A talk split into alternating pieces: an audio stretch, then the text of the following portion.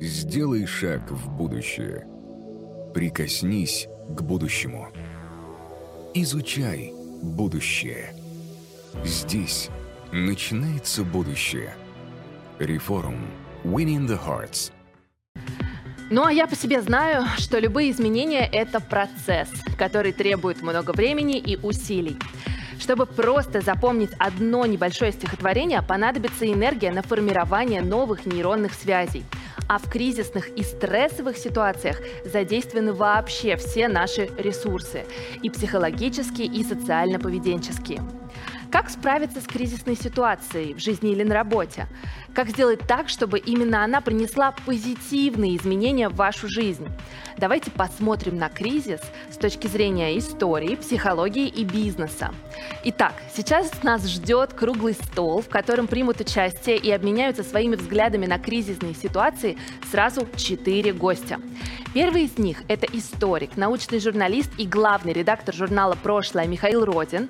Он нам расскажет о том, какие кризисы мы уже пережили. И как человечество их преодолевало. Вторая участница круглого стола – психофизиолог, спикер TEDx и приглашенный преподаватель Высшей школы экономики и РГГУ Полина Кривых. Она даст практические советы, как справляться со стрессом и формировать здоровое отношение к кризису. А кроме того, к нам присоединится генеральный директор стаффинговой группы «Анкор» Сергей Саликов, и он поделится своим опытом, как в кризисы действует бизнес. Модератором круглого стола будет Максим Чеботарев, управляющий партнер фонда Cats VC, который инвестирует в европейские финтех и SaaS-стартапы. Максим был основателем школы инвестиций, крупнейшего курса для венчурных инвесторов в России. А сегодня он сооснователь ведущей программы для стажировки российских предпринимателей и инвесторов в Кремниевой долине Go Valley. Передаю слово моему соведущему Максиму. Друзья, добрый день. А, я рад приветствовать э, вас а, на реформе. Сегодня мы с вами поговорим про кризисы, про отношения к кризисам а, и что вообще с этим делать. В первую очередь, э, задача, которую мы преследуем на этом круглом столе, показать, что это не первый кризис, э, мир на этом не заканчивается, и мы постараемся дать вам рабочие инструменты, как, как, как и что с этим делать. Я приветствую своих участников а, круглого стола. Михаил Родин, невероятный историк, которого я слушаю и знаю а, очень давно. Это Сергей Саликов, а, наверное, директор одного из крупнейших кадровых холдингов «Анкор». И Полина Кривых, это, наверное, один из самых, самых классных психофизиологов, которых можно в этом мире встретить. Вот. И это вот невероятной компании мы вот 40 минут будем общаться. Ребят, задавайте, пожалуйста, вопрос в чате реформа. Мы постараемся на самые интересные из них Э, ответить.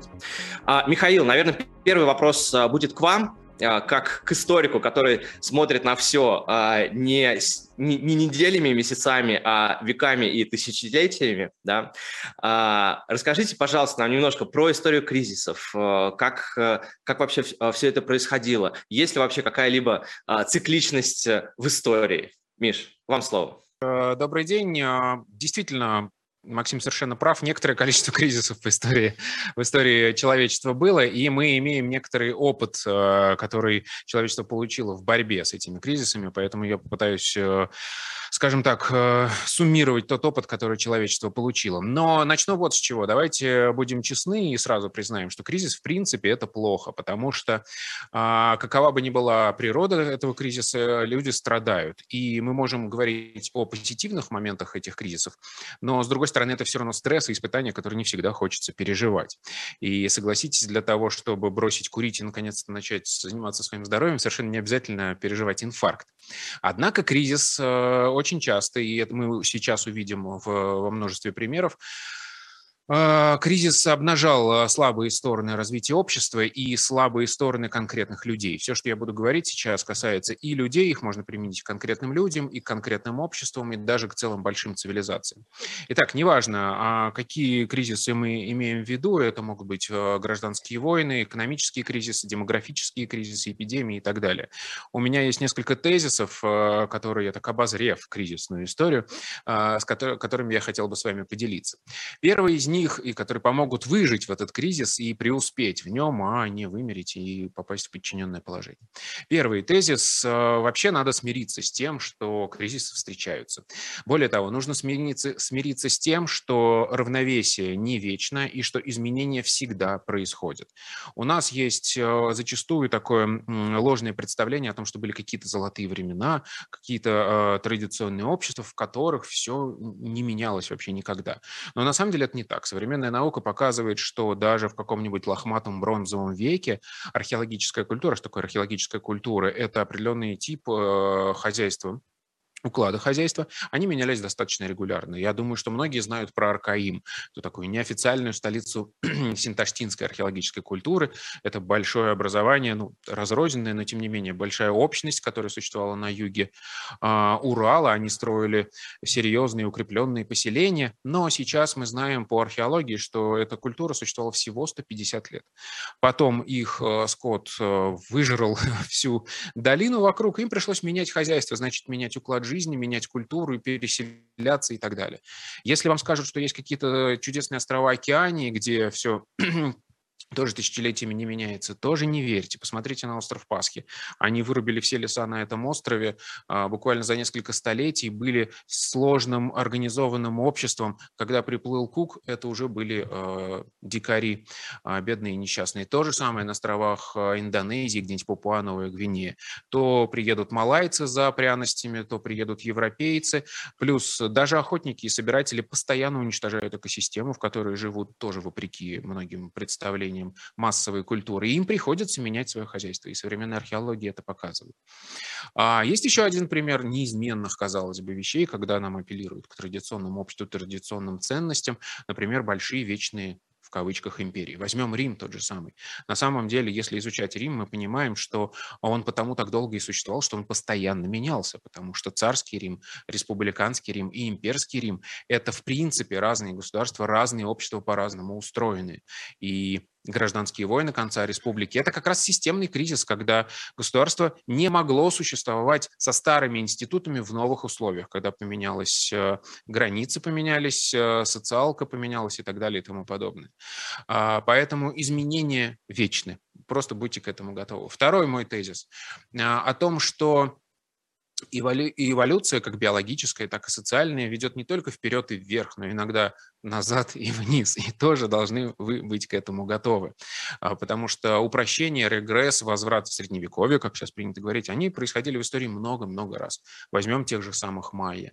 Период расцвета, 8 век – это огромные города, торговые сети, дорожные сети, сложная система общества. Когда приплывает Колумб, это уже заброшенные, заросшие джунглями города и какие-то маленькие деревеньки. Напомню, кстати, тоже, что вопреки а, представлениям массовой культуры европейцы не имели отношения к падению конкретно майянской цивилизации. А, и это тоже нужно учитывать. При том, что упрощение а, – это, в принципе, тоже стратегия выживания. Но вы должны иметь в виду, что есть путь наверх, есть путь вниз. Э, какой вы выберете, это ваш личный выбор. А, третий тезис, э, возможно, один из самых главных среди этих пяти. Если ты не можешь и не хочешь меняться, ты точно вымрешь или как минимум попадешь в подчиненное положение. Вот вам яркий пример из истории. А, Азия XIX века. Все мы понимаем, что произошло с Сиамом, Вьетнамом, даже Китаем а, в XIX веке. И примерно такая же судьба ожидала Японию, несмотря на то, что она пыталась закрываться, не контактировать с внешним миром, никак не участвовать вообще во всей этой а, борьбе разных структур и в том числе не хотела сталкиваться с более развитой экономически, соответственно, индустриально и военно более развитой цивилизацией Европы.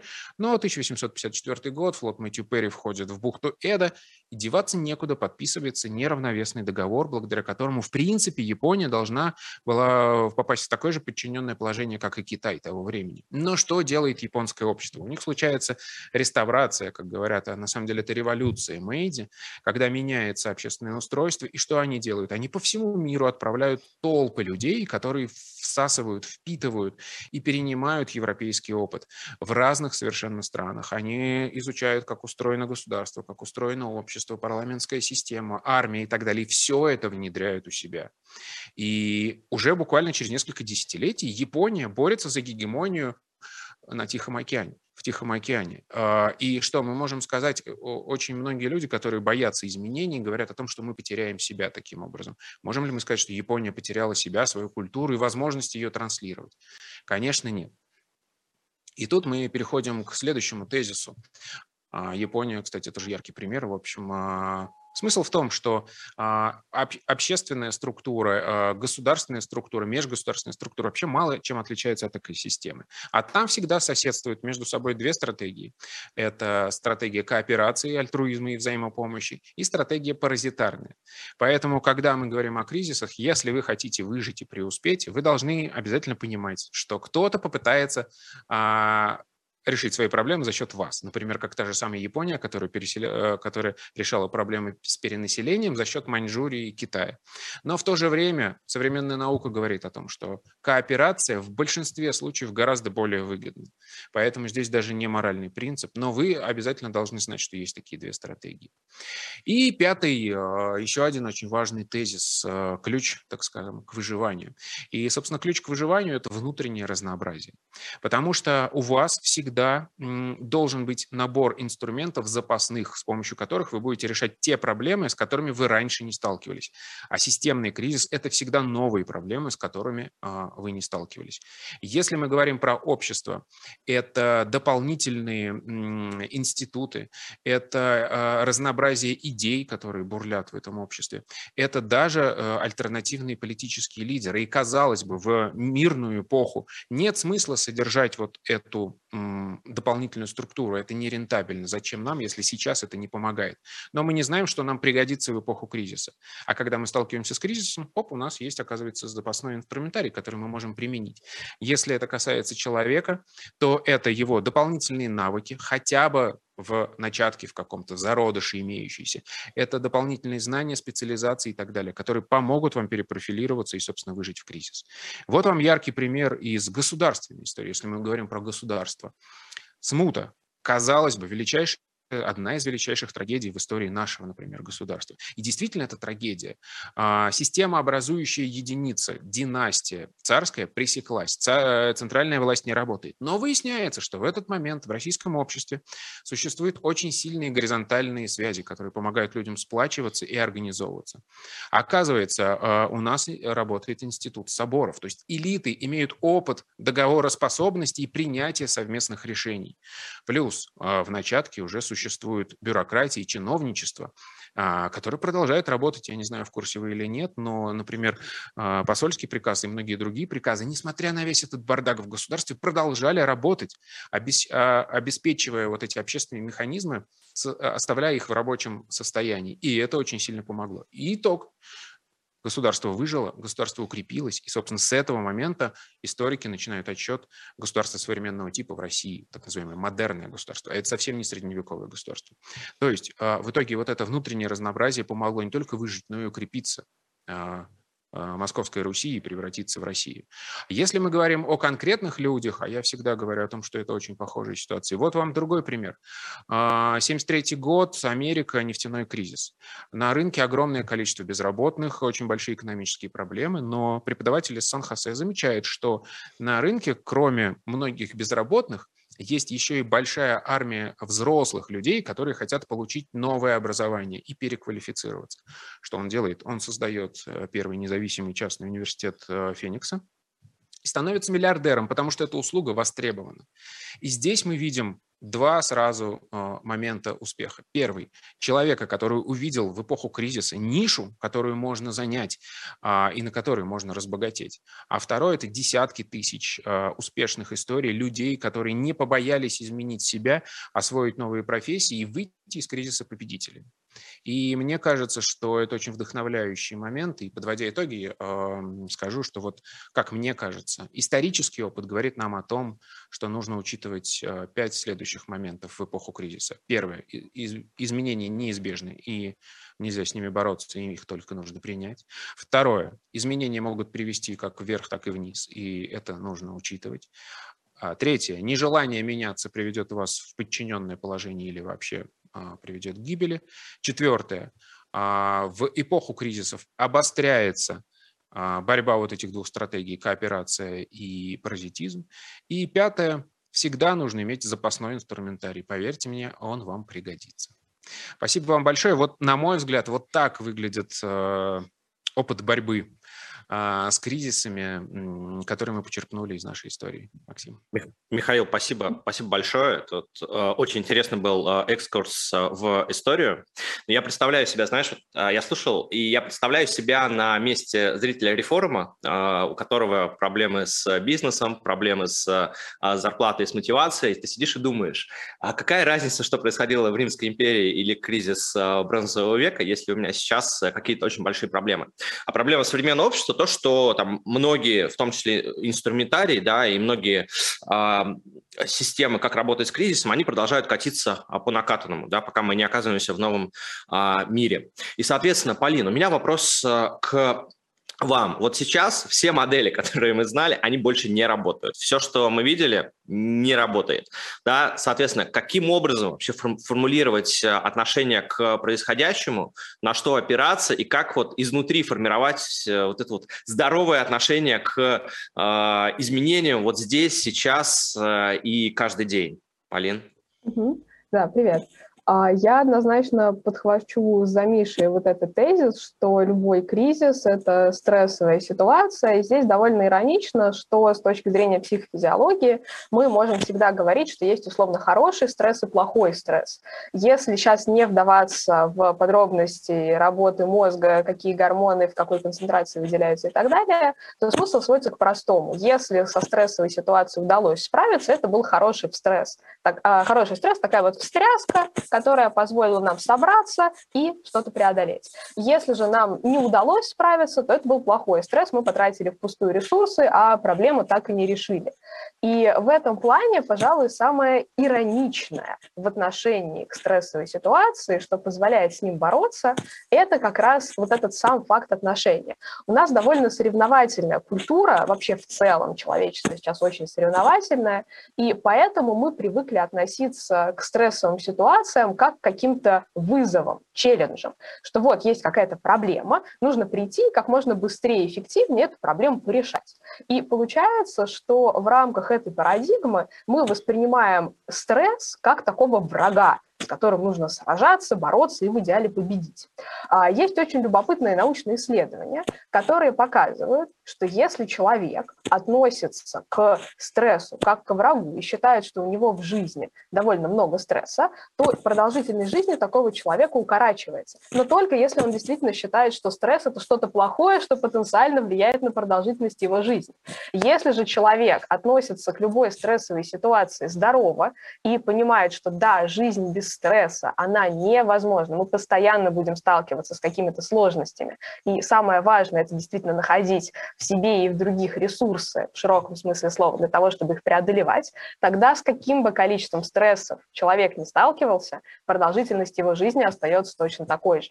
Поэтому первый важный тезис, который хочется подчеркнуть – стресс, мы привыкли воспринимать стресс как врага, но реально надо относиться к нему как к другу. И в первую очередь это можно делать через пересмотр своих физиологических реакций. У нас довольно быстро организм уже реагирует на стрессовую ситуацию, выделяются гормоны стресса, начинается стандартная физиологическая история. Учащается дыхание, учащается сердцебиение, потеют ладошки, еще целый спектр изменений. И вот все вот эти изменения нужно воспринимать не через вот эту катастрофическую призму, что «О нет, я в стрессе, что ж делать-то?» А понять, что да, ваш организм вошел в такой вот более стрессовый режим, который позволяет вам именно что мобилизовать все свои ресурсы и с этим справиться. А, и дальше я бы хотела подхватить еще одну Мишину мысль, что не хочешь меняться, вымрешь. Мне прям очень понравился этот тезис. А, и в каком-то смысле, а, если действительно не менять свое отношение к ситуации, то из стресса выйти никак не получится. Здесь хочется рассказать, безусловно, про феномен выученной беспомощности. Были эксперименты Мартина Селигмана, в которых он как раз этот феномен изучал. Давайте кратко эксперимент расскажу, чтобы а, вообще вот как-то ярче и а, более объемно этот феномен продемонстрировать. Эксперимент был такой. Было три группы собак, а, и в первой фазе эксперимента каждая из этих собак сидела в специальной клетке. Одна группа была контрольная, с ней ничего не происходило, она просто сидела в такой же клетке, как и остальные, а вот две группы были экспериментальные. И дальше была следующая история. А, на пол клеток, в которых сидели собаки из первой и второй групп, подавали электрический ток. А, не то чтобы болезненный, но, безусловно, неприятный. В чем была разница между группами? Разница была в том, что собаки из первой группы могли, потыкавшись носом в дверцу, эту дверцу открыть, выйти из клетки, таким образом выйти из стрессовой ситуации. А вот собаки из второй группы сделать ничего не могли. Их дверца открывалась в тот момент, когда их напарник из первой группы соображал, как же открыть свою дверцу. Это была первая фаза эксперимента. На второй фазе эксперимента всех тех же собак посадили уже в клетку, в которой была не дверца, а вот такая невысокая перегородка. И теперь уже всем трем группам собак на пол клетки подали электрический ток. Что у нас сделали собаки из контрольной группы, которые впервые оказались вот в такой ситуации, что им почему-то на пол клетки а, подают электрический ток, и это довольно неприятно. Они выпрыгнули из клетки. Что сделали собаки из первой группы, у которых был контроль над ситуацией, которые могли носом как-то открыть дверцу? Они тоже выпрыгнули. А вот собаки из второй группы точно так же легко могли бы перепрыгнуть эту перегородку, выйти из стрессовой ситуации, выйти из клетки. Но вместо этого они легли на пол клетки, продолжали скулить, плакать и терпеть все более сильные удары электрическим током. Это вот и есть выученная беспомощность ситуация, когда животное или человек, мы в этом плане переносим феномен, наблюдаем его, к сожалению, у людей тоже. Выученная беспомощность подразумевает, что э, человек считает, что все его действия, усилия, что бы он ни предпринимал, не приводят ни к какому результату. И таким образом он остается дольше в стрессовой ситуации. Поэтому очень важно в ситуации кризиса не опускать лапки, а именно попытаться понять, а как и что можно делать, как из этой ситуации выходить, чтобы вот метафорически не оставаться вот этой собакой из второй группы, которая вместо того, чтобы искать какие-то, может быть, даже легкие, очевидные способы выхода из ситуации, наоборот, продолжает в ней оставаться. И здесь плавно хочется подойти к фундаментальному, конечно, вопросу, а как же это все делать? Хорошо, мы поняли, что стресс надо воспринимать как такого вот друга, который нас мобилизирует, поняли, что бывает феномен выученной беспомощности, а что с этим делать? И здесь а, один из самых важных способов вообще вот бороться с выученной беспомощностью, со стрессом в целом, который мне хочется выделить, это однозначно социальная поддержка. Мы очень социальные существа, нам очень важно общение с другими людьми. Важно настолько, что если человек оказывается в социальной изоляции, то есть с ним никто не общается, то у него в мозге активируются те же структуры, которые активируются при испытывании физического чувства боли. То есть нам вот действительно важно общаться с другими людьми, и общение позволяет нам найти и нащупать вот тот самый поддерживающий ресурс, который позволяет как раз и выходить из стрессовых ситуаций.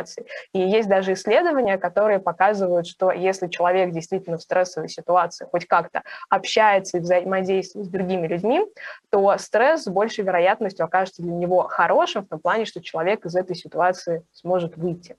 И даже есть э, любопытные данные, что если в стрессовой ситуации кому-то помогаешь, то есть вот переключаешься и наоборот пытаешься другому человеку выйти из стрессовой ситуации, то это тоже помогает справиться и со своим стрессом тоже. Так что если вот так вот суммировать, то с точки зрения взгляда психологии на кризис и на стрессовую ситуацию важно подчеркнуть, что надо менять рамку восприятия, надо смотреть на стресс как на друга, который позволяет вам собраться и мобилизировать ресурсы организма, понимать, что есть такой феномен, как выученная беспомощность, и стараться не попадаться в эту ловушку и снижать свой уровень стресса и опираться на социальное взаимодействие, на поддержку других людей, чтобы со всем этим справляться. Алина, спасибо большое. Это все тезисы были очень крутыми. И я, э, когда слушал вас, э, все время вспоминал то, что перед реформой был а, ремарафон с тремя командами. Это люди, технологии и бизнес. И mm-hmm. на самом деле для меня было удивительно, что как раз э, все чаты преобразились в первую очередь в группы поддержки. Вот. И наша группа бизнеса точно будет продолжать жить. Поэтому, друзья, присоединяйтесь к ремарафону. Я думаю, организаторы про это скажут лучше. Сергей, Давай, наверное, давайте, наверное, переключимся к а, теме бизнеса, да, потому что а, многих людей, которые являются предпринимателями или работают а, в компаниях, всегда не совсем понимают, что бизнесы и компании делают во время кризисов и почему это происходит. Вот. Как инвесторы, как предприниматель, не могли бы вы поделиться своим видением вот этого кусочка проблемы во времена больших изменений социальных и исторических? Да, Максим, э, безусловно, поделюсь.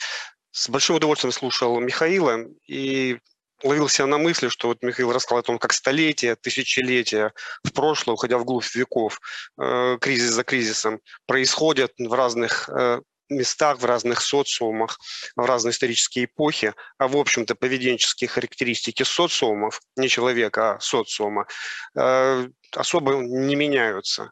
Э, в каждом кризисе, в каждый кризисный период существует несколько групп. Э, за последние 30 лет, ну сколько мы чуть больше 30 лет на рынке, в числе наших клиентов было ну, несколько тысяч компаний. Если сейчас мы назовем ситуацию кризисом, то это, по сути, пятый уже кризис новой или как новейшей э, России, России такой рыночной или капиталистической. Так вот, во все эти вот периоды мы наблюдали одну очень интересную вещь и наблюдаем по сей день. Э, компании, независимо от их размера, в период такого обострения кризиса, на его, его особенно тяжелую фазу, делятся на два таких серьезных или кардинальных Э, лагеря. Одни компании, это которые тем или иным способом ждут, что старые времена вернутся, что вот главное дотянуть до какого-то там сентября, ноября, февраля или марта, и все вернется на круги своя, все будет в прежней системе координат. И вторая группа, она немало, не, немалочисленная, но несколько меньше. Первый – это те, которые для себя несколько обнуляют предыдущую систему координат, говорят себе, да, мир уже не будет таким, рынок таким, страна таким, и, соответственно, такую, как была наша компания, тоже уже не будет. И начинают строить, выстраивать новую систему координат. Если таких, сказать, несколько высокопарно, то первая группа пытается выжить в этой ситуации, а вторая начинает не выживать, а строить то самое будущее. И, естественно, выигрывает всегда компании второго типа, потому что они строят то будущее, в котором они и будут жить. А компании, которые выживают, те, которые доживают до этого счастливого будущего, они занимают то место на рынке и в системе, которые им уже отведут. И это видно по разным, э, разным скажем так, поведенческим характеристикам корпораций, э, начиная от э, того, как, в какой момент, как и как э, производится оптимизация операционных расходов, о том, как меняется или не меняется система управления персоналом, как меняется или не меняется рыночное или внешнерыночное положение компании, поведение компании. Тем самым компании второго типа, которые строят это будущее. Они, в этот период у них появляются новые модели, э, новые модели операционного управления, в том числе управления персоналов, новые системы мотивации. На, для внешнего рынка у них появляются новые э, скажем, инструменты, новые системы, новые подходы работы с внешним рынком, как поставщикам, так и клиентам. И зачастую компании э, создают либо новые продукты, либо модифицируют, э, получают субпродукты из имеющихся рыночных продуктов. Э, вопрос, как их различить? Ну, очень просто.